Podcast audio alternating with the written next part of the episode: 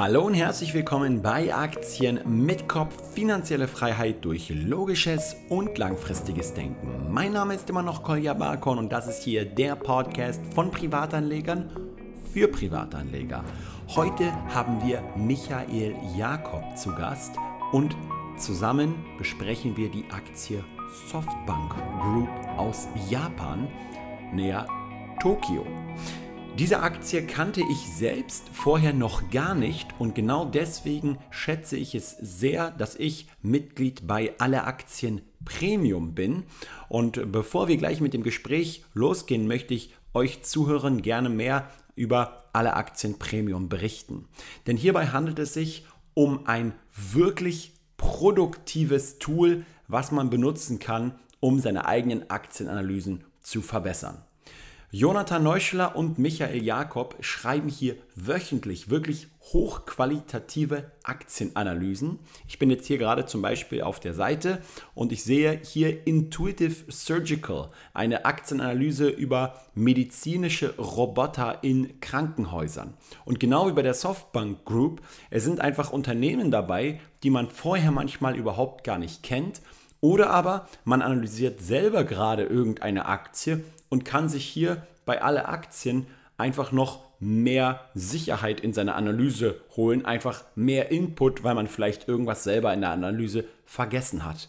Alle Premium-Analysen gibt es auch als Podcast zum Download und es gibt sogar für alle Kunden bei aller Aktien Premium auch eine private Facebook-Gruppe, wo sie sich untereinander austauschen können und wo man direkt, wenn man Fragen an Jonathan hat, auch sofort Antworten bekommt. Alles in allem ein qualitativ wirklich hochwertiger Service und ich kann euch empfehlen, einfach mal auf alleaktien.de slash Kolja zu gehen, K-O-L-J-A, und dort einfach mal 30 Tage lang alle Aktien Premium kostenlos zu testen. Ist genau wie bei Netflix, wenn es euch nicht mehr gut gefällt danach, könnt ihr es einfach stornieren. Ansonsten zahlt ihr monatlich eure Gebühren. Aber wie gesagt, nur wenn es euch wirklich überzeugt. Mich persönlich, ich bin absolut begeistert, deswegen empfehle ich es auch weiter. Und jetzt gehen wir direkt los ins Gespräch mit Michael zum Thema Softbank Group. Okay, und jetzt haben wir wieder den Michael Jakob hier zurück im Aktie mit Kopf Podcast direkt von dem Alle Aktien Hauptquartier hier live zugeschaltet. Und heute hast du eine ganz spezielle Aktie mitgebracht äh, wieder aus dem asiatischen Raum. Stimmt's, Michael? Um was handelt es sich heute?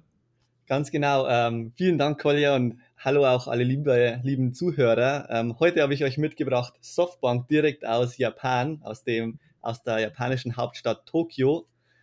Und Softbank ist eine international tätige Investmentgesellschaft, vor allem in Technologieunternehmen in Japan. Das heißt, sie besitzen große Beteiligungen an unter anderem Alibaba 30 Prozent, Yahoo Finance, äh, Yahoo Japan, ähm, Uber, Didi, Nvidia, Slack äh, und vielen, vielen weiteren Unternehmen. Unter anderem auch Tesla oder Blizzard zum Beispiel, also richtig großen Unternehmen. Ja, oder auch äh, Wirecard, glaube ich, haben die 5%. Ne?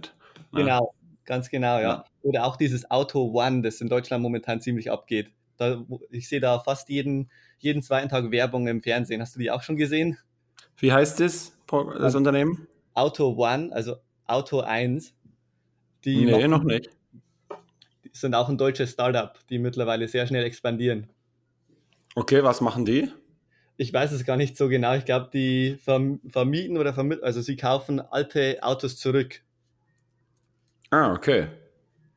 Also sie, äh, sie, sie kaufen praktisch die Gebrauchtwagen zurück und verkaufen sie dann weiter. Okay, also ist äh, das Unternehmen Softbank aus Tokio gar keine Bank, wie es im Namen irgendwie äh, erscheint, sondern ein Investmentunternehmen, was sich an vielen anderen Unternehmen beteiligt. Haben die denn selber auch ein ja. operatives Geschäft oder sind sie wirklich ein reines, reines Beteiligungsunternehmen? Ganz genau, es ist, ähm, es ist eine, eine, eigentlich war es geplant als Bank für Software. Mittlerweile ist es aber einfach der größte Fonds der Welt mit über, einer 100, mit über 100 Milliarden ähm, unter Management und das ist deutlich mehr als jeder VC im Silicon Valley oder in San Francisco auch hat. Ähm, gestartet wurde das Unternehmen ähm, als sogenannte Bank für Software. Das heißt, es gab damals schon sehr viel Hardware, aber noch sehr wenig Software im, im Computermarkt. Und die Idee war, ähm, Masayoshi Son, der Gründer, wollte einfach von ganz vielen kleinen Software-Shops ähm, die Software einkaufen und dann gebündelt weiterverkaufen. Das war die eigentliche Idee hinter Softbank und da, daher der, auch der Name Bank für Software oder Software Bank. Und das machen sie aber jetzt nicht mehr. Mittlerweile ist es wirklich eine absolut reine Investmentgesellschaft. Ähm, und sie investieren in andere Technologieunternehmen, die dem Unternehmen oder auch dem Gründer dazu ähm, verhelfen sollen. Und das ist die Vision, ähm, in die Singularität reinzukommen. Das heißt, der, der Gründer Masayoshi Son beschreibt die Singularität als den Zeitpunkt, wenn die künstliche Intelligenz die menschliche Intelligenz, also die KI, die MI, übertrumpft. Das heißt dann, die ja. künstliche Intelligenz kann sich dann selbst immer besser verbessern, viel besser als der Mensch die Computer verbessern kann. Und der Mensch wäre damit praktisch überflüssig. Das ist die Richtung oder die, die große Vision hinter, der, ähm, hinter Softbank und auch dem größten Fonds der Softbank, der sogenannte Softbank Vision Fund. Ähm, mit einem Anlagehorizont von 300 Jahren. Wir sprechen ja immer von, von langfristigen Anlegern, aber 300 Jahren habe ich selbst ähm, noch bei keinem anderen Unternehmer oder Unternehmen gehört. Okay. Das, was bedeutet das konkret, dass, dass die versuchen, Firmen zu finden, die halt in 300 Jahren noch Bestand haben oder was ist da der Ansatz? Also der Ansatz ist, in 300 Jahren die Singularität zu erreichen. Und es ist natürlich ah. nicht sprunghaft, dass man jetzt sich in einem Jahr oder dass man sich ein Unternehmen raussucht, das jetzt genau daran arbeitet, sondern bis dahin gilt es erstmal, die, den Fortschritt der, der Menschheit massiv zu beschleunigen. Und das geht eben dadurch, dass man in die sogenannten Cluster Number One Unternehmen investiert, wie er es beschreibt, also Unternehmen, die den Fortschritt deutlich voranbringen. Und das kann zum Beispiel Alibaba sein oder oder auch Uber und Didi, die ja massive Probleme lösen und massive Effizienzprobleme, die die Menschheit noch hat, nämlich Transport innerhalb der Städte oder den Ein- und Verkauf und den einfachen Kauf von Waren, vor allem bei Alibaba, ähm, bekommt man mittlerweile 80 Prozent aller Produkte am gleichen Tag geliefert. Ähm, und das sind noch so, ähm, wie soll ich sagen, so Basisprobleme, die man erstmals oder so Ineffizienzen, die noch richtig massiv sind, die man erstmal aus dem Weg räumen muss ähm, bevor man sich, ähm, bevor man dann die ganzen anderen Probleme lösen kann. Oder es ist ja, ähm, eins baut auf dem anderen auf. Verstehe. Bei dieser, bei dieser, Cluster Number One Strategy, das ist die, die Strategie hinter Softbank und hinter allen Investments, ähm, funktioniert es im Grunde so, sie wollen in, die, in das beste, in das Nummer eins beste Unternehmen im jeweiligen Cluster investieren. Und bei Carsharing oder Ridesharing ist es zum Beispiel Uber. Bei E-Commerce ist es ganz klar Alibaba. Die, die machen ja mehr E-Commerce als Amazon, Walmart und eBay zusammen. Ähm, und bei E-Mobility ist es zum Beispiel Tesla. Ähm, bei Chip Design ist es A, ähm, ARM oder ähm, ARM. Und das ist im Grunde die Strategie. Also in das beste Unternehmen eine, der jeweiligen Kategorie voll ähm, double down, also voll zu investieren. Ja. Ja, die haben ja auch, glaube ich, von, von Alphabet äh, Boston Dynamics dann an, abgekauft, ne, diese Robotikfirma. Ganz genau, ja. Ist aber nicht, ist leider nicht hm? bekannt, wie viel, aber die sind auch extrem fortschrittlich. Wie die ja. stellen ja Roboter her, also Hunde und auch Menschen mittlerweile, die sich extrem natürlich bewegen. Wenn, wenn so ein Roboter neben dir vorbeigeht und der würde auch ein tolles Kostüm anhaben, dann würdest du von den Bewegungen her nicht erkennen können, dass es, dass da eigentlich ein Roboter ähm, ja. sich bewegt. Und das ist ja die, auch so ein, so ein richtig starkes Problem in der Robotik, dass die, die ganzen Bewegungen, die sehen immer so langsam und so verzerrt aus und überhaupt nicht natürlich, bis, bis das Unternehmen eben gekommen ist. Ja, beziehungsweise ist ja auch das Problem in der Robotik, dass die einfach durch noch zu wenig äh, Speicherkapazitäten und zu wenig Daten, die sie halt schnell verarbeiten können, einfach auch zu wenige äh, Dinge gleichzeitig machen können oder überhaupt ausführen können. Das heißt, du, äh, jetzt nehmen wir jetzt mal das klassische Problem Haushaltsroboter. Ihr kennt ja den mhm. Film iRobot wahrscheinlich. Da habt ihr halt einen Roboter, der in deinem Haushalt mal alles machen kann. Der kann kochen, putzen, mit dem Hund rausgehen und so weiter.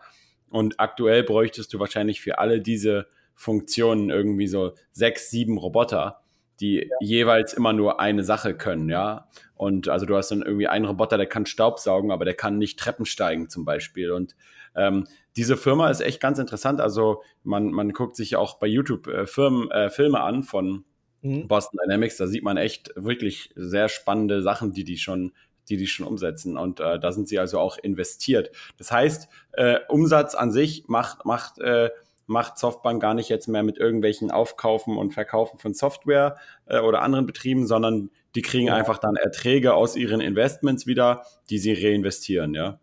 Ganz genau. Und sie beleihen ja. auch die ganzen Unternehmen, zum Beispiel Alibaba. Von Alibaba besitzen sie ja 30 Prozent, ähm, was eine unglaubliche Summe ist, also 145 Milliarden.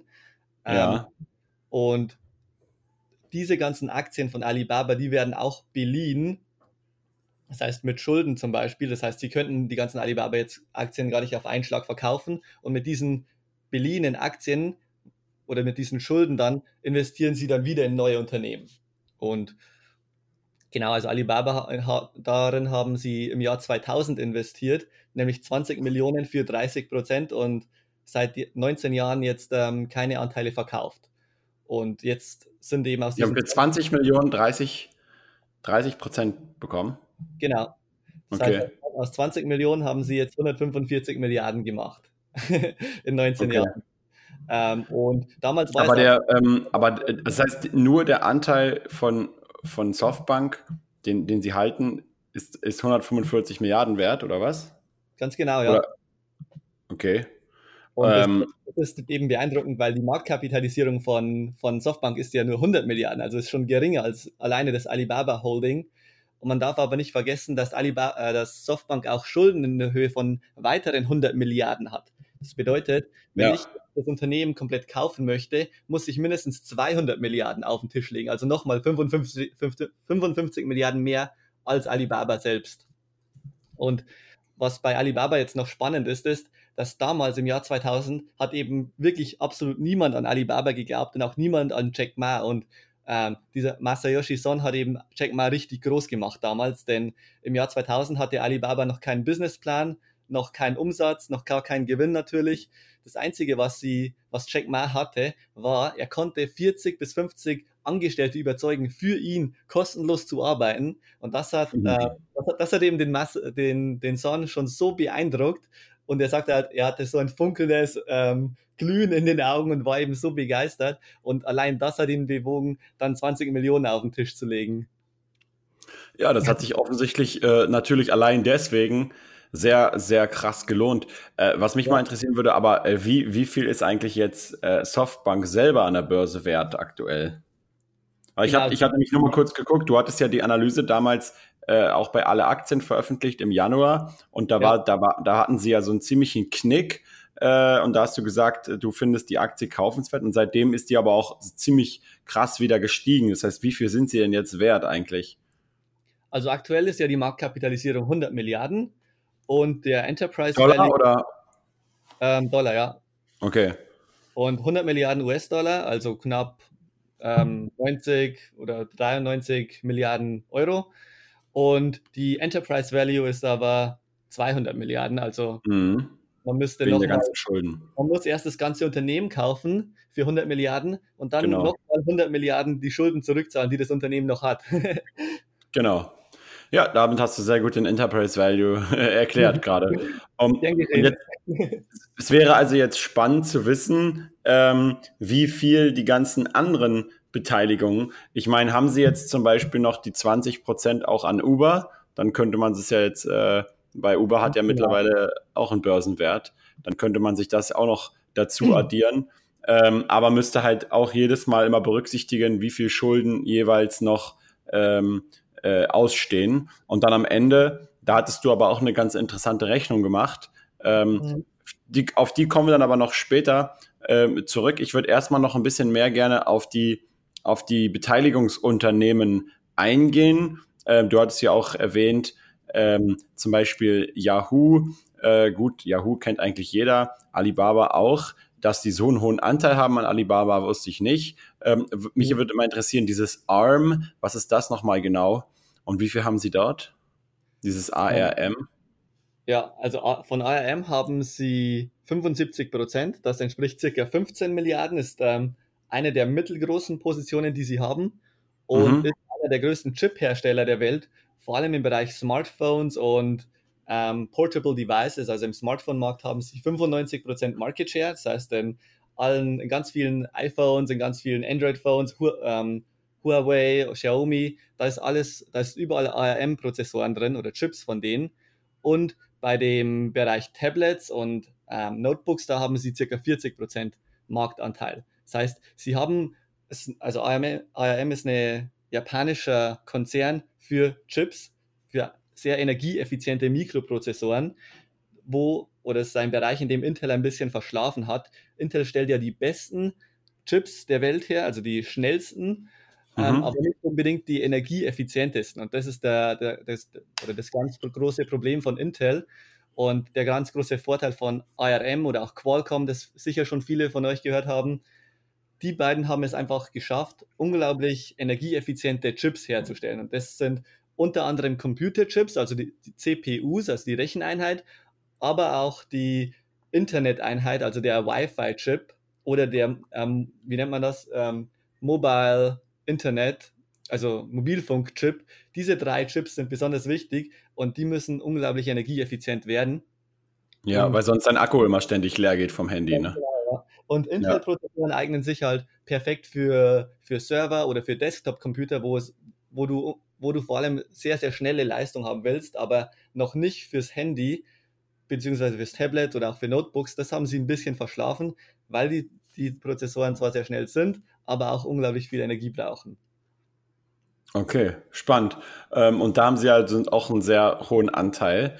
Ähm, Gibt es noch andere Beteiligungen, äh, gerade jetzt in Bezug auf diese Singularität, die Sie auch äh, ja anstreben und die offensichtlich auch der Gründer, über den können wir ja gleich noch sprechen, ähm, ja. ja sehr, sehr befürwortet. Gibt es da noch andere spannende Beteiligungen, über die du sprechen willst noch? Ähm, Softbank ist vor allem sehr groß in den Beteiligungen aktuell drin, also neben dem offensichtlichen wie Alibaba, in diesem gesamten Markt Ridesharing, da sind sie richtig tief drin, also Uber, ähm, Didi Chuxing, was der Nummer 1 Ridesharing in China ist, oder auch mhm. Ola, das Number One Ridesharing in Indien, ähm, oder Grab, Number One Ridesharing in Southeast Asia, das heißt in Singapur, ähm, Vietnam, Thailand. Das, das ist ein Markt, den sie als den ganz, ganz großen sehen, der sich noch viel, viel mehr multiplizieren wird. Und der andere Markt ist ähm, Coworking, und zwar WeWork. Da sind sie sehr früh ähm, reingegangen, aber jetzt versuchen sie da wieder ein bisschen mehr rauszugehen. WeWork sind diese Coworking Spaces, bei denen man äh, monatliche Räume mieten kann, vor allem für Startups ähm, und junge Unternehmen geeignet. Genau. Okay. Aber das heißt ja, ähm, ähm, viele von diesen kleineren Startups, ähm, die, die, oder auch jetzt Boston Dynamics zum Beispiel, von den Beteiligungen her, ähm, sind ja gar nicht an der Börse notiert. Ähm, man müsste jetzt als Anleger äh, im Endeffekt versuchen herauszufinden, äh, ob vielleicht Ali, ähm, die Softbank insgesamt an der Börse gerade weniger wert ist als die Summe aller Beteiligungen, ja. Und genau, ähm, das ist, genau, das ist der schwierige Punkt. Und Masayoshi mhm. hat ja selbst auf seiner Webseite sogar vorgerechnet, dass er ähm, aktuell denkt, dass Softbank unterbewertet ist. Und ich bin da nochmal ein Stück äh, konservativer vorgegangen und ich habe mir einfach nur die Beteiligungen angesehen, die auch an der Börse gelistet sind. Das sind glücklicherweise okay. auch die größeren Beteiligungen. Also es ist nicht so, dass da eine riesen gigantische private Firma drin ist, sondern die größten Firmen, in die Softwarebank investiert hat, sind auch alle öffentlich gelistet, wie Alibaba, wie Uber, äh, wie Yahoo Japan zum Beispiel, wie Sprint und T-Mobile.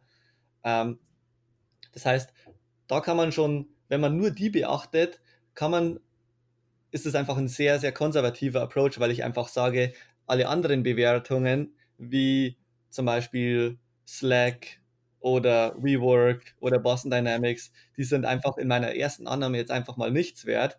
Ähm, und ich schaue mal, ob ich jetzt, wenn ich nur die Sachen bewerte, die an der Börse gelistet sind, komme ich da auch schon auf eine Unter- oder eine Überbewertung. Wobei ja, Moment mal, Moment mal, Slack ist doch auch gerade an die Börse gegangen, glaube ich, vor ein paar. Okay. Sind die vor ich glaub, die sind, Börse gegangen? Ja, die sind, doch, doch, Slack ist, glaube ich, so vor, boah, lass mich lügen, ich gucke mal kurz nach. Die ja. sind, äh, ja, ich, ich finde sogar den Kurs schon, die sind, äh, Die sind jetzt, äh, also ich habe jetzt hier an der, an der NYSE habe ich seit dem 20.06., äh, also seit zehn Tagen einen Kurs. Ähm, das heißt, selbst bei Slack könnte man jetzt äh, schon anfangen, das mit einzuberechnen. Aber äh, erzähl weiter, ja, okay. Und was sind da so für Zahlen, was für Zahlen kommen da so ungefähr raus? Also, was ist jetzt die Rechnung von, äh, von dem Gründer und, und was hast du so äh, als Wert ausgerechnet? Also ich habe ähm, all diese öffentlichen Bewertungen addiert und dann die kurzfristigen und langfristigen Schulden abgezogen und bin dann da auf einen Shareholder Value Number One, so habe ich den genannt, von erstmal plus 20 Milliarden gekommen. Das heißt, das Unternehmen ist 20 Milliarden oder könnte 20 Milliarden mehr wert sein und habe dann, und das ist der entscheidende Punkt aktuell in meinen Augen, ob, ob die Übernahme oder der Merger zwischen Sprint und T-Mobile klappen wird. Das heißt, aktuell besitzen sie ja einen sehr großen Anteil an Sprint und sie wollen mit dem, äh, mit dem anderen Telekommunikationskonzern in den USA, T-Mobile, zusammen mergen. Und warum wollen sie das? Sprint hat sehr hohe Schulden, nämlich knapp 80 Milliarden. Und T-Mobile hat gesagt, wir machen einen Merger und wir übernehmen eure kompletten Schulden dafür. Und wenn dieser Merger klappt, und das ist sehr wahrscheinlich, dann ähm, dann wären da knapp 90 Milliarden frei. Das heißt, man kommt von auf einen zusätzlichen Shareholder Value von knapp 90 Milliarden. Ja. Okay, spannend. Und äh, das ist jetzt, steht demnächst im Raum dann, ja, ob das klappt mit diesem Merger? Ganz genau. Also es ist schon relativ sicher, es muss aber noch ähm, von dem Antikartellamt in Amerika abgesegnet werden. Das sträubt sich da noch ein bisschen. Aber das gilt es jetzt abzuwarten in den nächsten Wochen, ob das durchgeht oder nicht. Es ist aber sehr wahrscheinlich, dass es durchgeht. Okay, also was ich, was ich interessant finde, ist auch, dass, ich meine, wenn man sich jetzt die Vision anguckt und diesen Vision Fund und diese Cluster Number One Strategy, man will also immer mhm. in einem Cluster das beste Unternehmen finden, was ganz innovativ und, und langfristig gleichzeitig äh, äh, die Zukunft verändert und die Singularität erreicht. Äh, dafür hat, hat äh, Softbank selbst eigentlich eine echt niedrige äh, Bewertung gemessen an dem Gewinn. Also anscheinend mhm. hat die Börse aktuell nicht den Eindruck, dass, ähm, dass der Gewinn in Zukunft sehr stark wachsen wird. Ja, das ist also ja. sehr wahrscheinlich sehen die da sehr hohe Risiken, weiß ich jetzt nicht genau auf, ja. aus welchem Grund. Oder, äh, oder vielleicht ist es auch aufgrund der Schuldensituation. Ja. Aber auf jeden Fall ist das ja ein interessanter Hinweis ähm, für alle Investoren, die sagen, äh, ich bin jetzt in der aktuellen Marktphase, wo, wo ja eigentlich natürlich mit Ups und Downs, je nach aktuellem Handelskrieg und so, äh, aber trotzdem die Kurse bei vielen Unternehmen sehr gut gelaufen sind.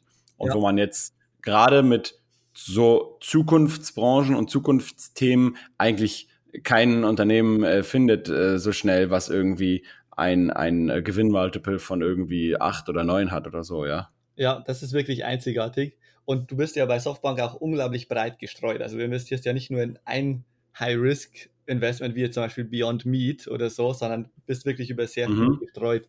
Ich denke, dieses, äh, die sehr geringe Bewertung vom KGV liegt zwischen sieben und acht aktuell ähm, hat äh, mehrere Gründe. Einer davon sind natürlich, dass das ganze Unternehmen mit Schulden finanziert ist oder mit 50 Prozent Schulden.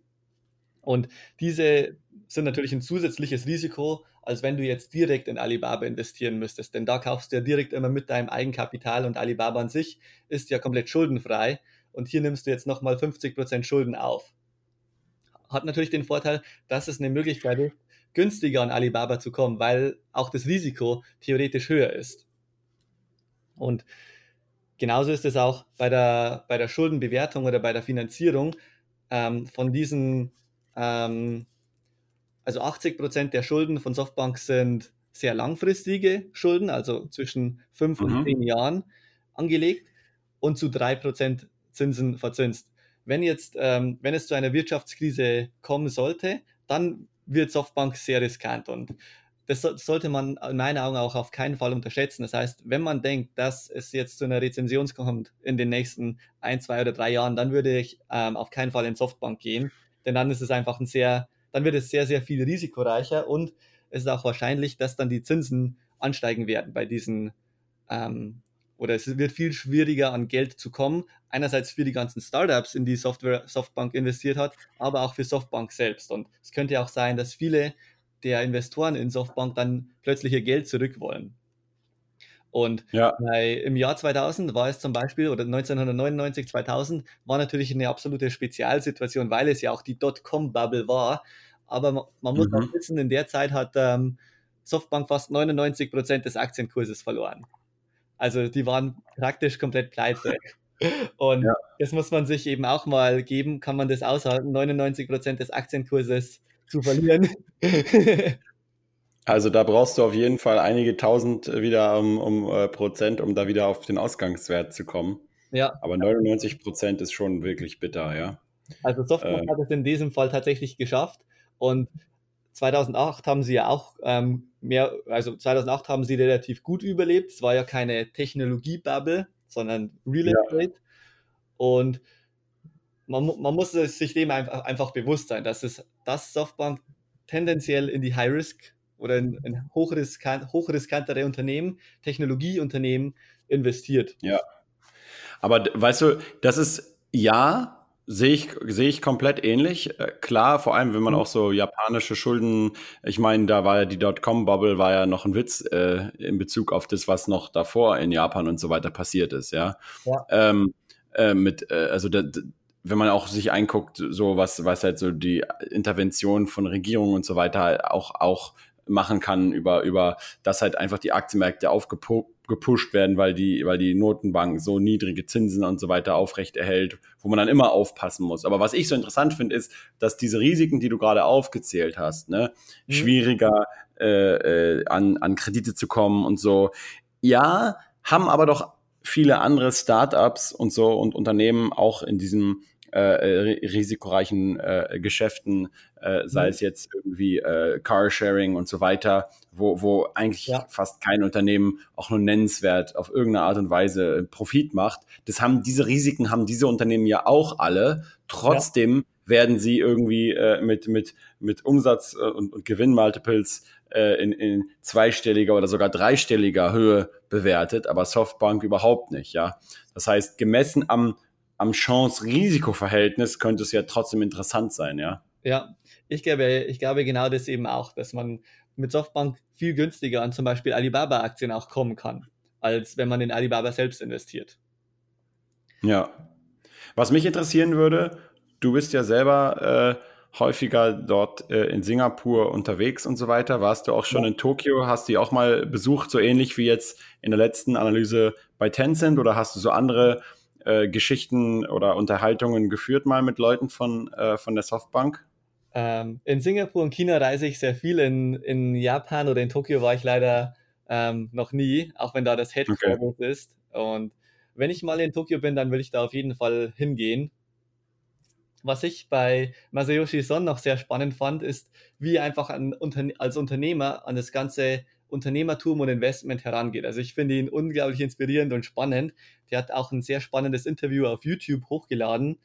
Das würde ah. ich wirklich absolut jedem empfehlen mit äh, David Rubenstein heißt das Ganze.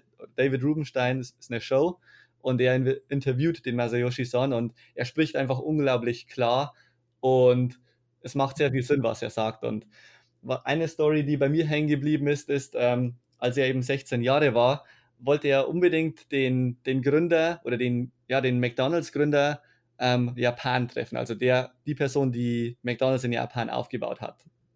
Und er war, er hat ein Buch von ihm gelesen und war eben so inspiriert und wollte ihn unbedingt treffen. Und er hat dann einfach bei der, beim Assistenten angerufen und der meinte sofort, ja, er hat einfach keine Zeit und er hat dann einfach geantwortet, okay, entscheiden nicht Sie, sondern lassen Sie ihn entscheiden.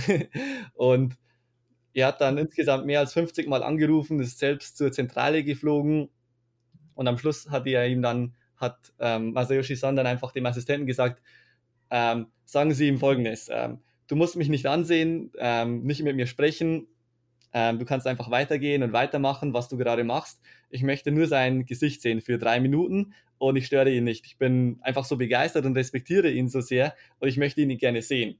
Und das hat ihm dann eingebracht, dass er, dass, er, dass er wirklich ein Treffen mit ihm arrangieren konnte für 15 Minuten, Minuten einfach weil er so hartnäckig dran gearbeitet ist, hat. Und ständig angerufen hat und auch vor Ort hingeflogen ist. Und der hat ihm dann gesagt, der McDonalds-Gründer Japan, dass er in Computer investieren soll und immer in die Zukunft schauen soll und nie in die Vergangenheit. Und wenn der McDonalds-Gründer nochmal von vorne starten würde, dann hätte er auch gesagt, er würde jetzt in die Computerindustrie gehen und in, in AI. Okay. Ja, und, ich meine, allein schon, allein schon, wenn du auch überlegst. Mhm. Nee, erzähl weiter. Und ähm, genau, dann hat er sich einfach die Frage gestellt, wie kann ich es schaffen, weil er war ja sehr, sehr ordentlicher Student oder sehr, wie soll ich sagen, sehr mit sehr guten Noten. wie kann ich es schaffen, 10.000 Euro im Monat zu verdienen mit fünf Minuten Arbeiten am Tag? Und dann ist es, dann hat er sich halt einen Wecker hingestellt, so auf fünf Minuten und so eine Eieruhr und hat gesagt, okay, jetzt Idee, komm. Und das hat dann bei ihm tatsächlich geklappt. und er hatte dann die Idee, ähm, so ein elektronisches Wörterbuch zu erfinden, was es damals noch überhaupt nicht gab. So ein, so ein physisches Gerät, so sieht aus wie ein iPhone, aber es ist halt nur das Wörterbuch, also viel einfacher. Und hat das dann später verkauft. Und mit dem Geld, mit den 1,7 Millionen, die er da verkauft hat, hat er dann die Softbank gegründet und dann ist praktisch alles losgegangen. Okay, krass. Spannende ja, Gründerstory. Also das Video gucke ich mir auf jeden Fall noch an. Das musst du dir unbedingt ansehen. Das ist eins der besten Videos. Ich habe mir das, glaube ich, schon drei oder viermal angesehen. Und ja, jetzt ist er der reichste Mann in Japan mit äh, 23 Milliarden ähm, Vermögen. Okay. Ja, dann ähm, gibt es noch abschließend äh, irgendwas, was du sagen möchtest zu Softbank? Haben wir irgendwas ausgelassen noch aus deiner Analyse oder, ähm, oder waren wir damit durch? Aus meiner Sicht ist Softbank eine sehr gute Möglichkeit, wirklich, wirklich breit in verschiedene Technologien zu investieren, ohne dass man das Risiko hat, in nur ein hochriskantes oder risikoreiches Tech-Investment äh, reinzugehen, wie zum Beispiel Amazon oder Tesla oder Uber, sondern man kann eben sehr breit gestreut in ganz viele reingehen. Und Softbank ist gleich, gleichzeitig noch relativ günstig an der Börse bewertet. Man kommt günstiger an Alibaba-Aktien und diese ganzen, das alles nur, wenn man nur die öffentlichen Beteiligungen wie von Alibaba, Tesla, Yahoo, ähm, Yahoo Japan, Slack beurteilt und noch gar nicht die ganzen Tech-Startups, also die ganzen großen oder die ganzen Big Bets, die großen Wetten. Ähm, und ich sehe diese ganzen Tech-Startups praktisch als kleinen Bonus, die aber ein enormes Vervielfachungspotenzial haben, wie das gleiche ja bei Alibaba war, von 20 Millionen auf 150 Milliarden. Und selbst wenn man die alle noch mit 0 Euro bewertet, kommt man schon auf, ein, auf eine sehr, sehr gute oder geringe Bewertung für Softbank. Ja, okay, dann äh, ja, der Gründer sagt ja auch, der Masayoshi, dass sie ungefähr 80 Prozent unterbewertet sind. Ich weiß nicht genau, wann er das geupdatet hat äh, auf seiner Webseite. Aber das muss natürlich jeder von euch sich dann selber überlegen. Ihr müsst selber natürlich eintauchen. Hört euch am besten zum Einstieg nochmal ähm, das Video an, was Michael empfohlen hat. Ich mhm. verlinke es auf jeden Fall auf dem Aktien mit Kopf Blog und natürlich auch die äh, Premium-Analyse, die äh, Michael zu der Softbank geschrieben hat auch. Äh, auf alle Aktien. Und äh, da habe ich gesehen gerade, äh, es gibt jetzt mittlerweile schon über 300 Analysen von euch auf alle Aktien erstellt. Also wie so ein, wie so ein KI-Motor kommen da, äh, kommen da jede Woche neue Analysen und das Ganze gibt es ja jetzt sogar mobile optimiert noch. Ähm, das hat, hat mich am Anfang auch immer so ein bisschen noch abgehalten, das Ganze mehr auf dem Handy zu nutzen, weil es schon sehr desktop-orientiert war. Und jetzt habe ich aber mal reingeguckt, habt ihr da ein bisschen dran gearbeitet, glaube ich, ne? Genau, also wir haben die, die letzten zwei, drei Wochen haben wir richtig intensiv die ganze Webseite komplett neu oder mobile optimiert für fürs iPhone, fürs iPad, fürs iPad Pro und natürlich auch fürs MacBook, so dass man jetzt auch die, die Analysen auf dem, auf dem Handy wie bei einer App genießen kann. Genau, und, und wenn man halt das nicht möchte, kann man sich einfach den Podcast auch ja natürlich jeweils von diesen Analysen äh, mit runterladen. Ja. Dann ja, vielen Dank, Michael für, für das äh, spannende Gespräch. Ich werde mir auf jeden Fall das, das Video jetzt noch reinziehen von Masayoshi, weil ja, wenn jemand so, so, einen langfristigen Horizont hat, ich meine, man muss sich das auch mal überlegen, du hast, ein, du hast äh, 1,7 Millionen und du gründest ein Unternehmen und dann irgendwann baust du das auf und dann machst du so ein ziemlich riskantes Investment in, in Alibaba und auf dem Weg ja von von diesem Investment bis zum jetzigen Punkt hättest du wahrscheinlich irgendwie oder hätten wahrscheinlich 99 Prozent aller anderen Leute das schon lange wieder verkauft, diese Beteiligung, ja. ja. Äh, und der hält einfach daran fest, weil er so stark dran glaubt. Und äh, da sieht man halt eben, dass bei, bei, bei manchen Unternehmen sich absolut lohnt, äh, dabei zu bleiben. Ne? Und da kann man einfach von solchen Menschen immer viel lernen, finde ich. Ich auch. Cool ist, ich kannte den vorher noch gar nicht, ja. Also danke für die Vorstellung. Sehr gerne, ja. Ja, und vielen Dank für die Einladung und ähm, ja, herzlichen Dank dafür. Hat mir wieder okay, bis nächste Mal. Ja, mir auch. Und dann bis nächste Mal, ne? Bis bald. Ciao. Ciao. Okay, vielen Dank an Michael Jakob und vielen Dank auch an alle Zuhörer, die sich regelmäßig hier diese Aktienanalysen und anderen Podcast-Gespräche reinziehen. Es freut mich immer wieder, wie viele tausend Hörer wir hier mittlerweile zusammentrommeln können jede Woche und dass wir auch schon bald man glaubt es kaum, die 200. Podcast-Episode bald haben werden. Ja, ich meine, überlegt euch das mal. Es gibt schon einige Jahre den Aktien mit Kopf Podcast. Bin auch sehr froh darüber, dass die Börse Stuttgart hier als langfristiger Kooperationspartner den Podcast auch unterstützt als Sponsor. Und dann würde ich mal sagen, hören wir uns dann schon nächste Woche am Montag und da werde ich mal wieder den Finanzrocker einladen. Den haben wir auch nämlich lange nicht mehr im Podcast gehabt und ich war jetzt auch bei den beiden beim Finanzvisier Rockt im Podcast zu Gast. Da kommt die Episode auch bald online und ich werde den Daniel auch mal wieder interviewen. Das dann nächste Woche. Ansonsten erstmal wünsche ich euch eine wunderschöne, rationale Woche und bis nächstes Mal. Ciao, ciao.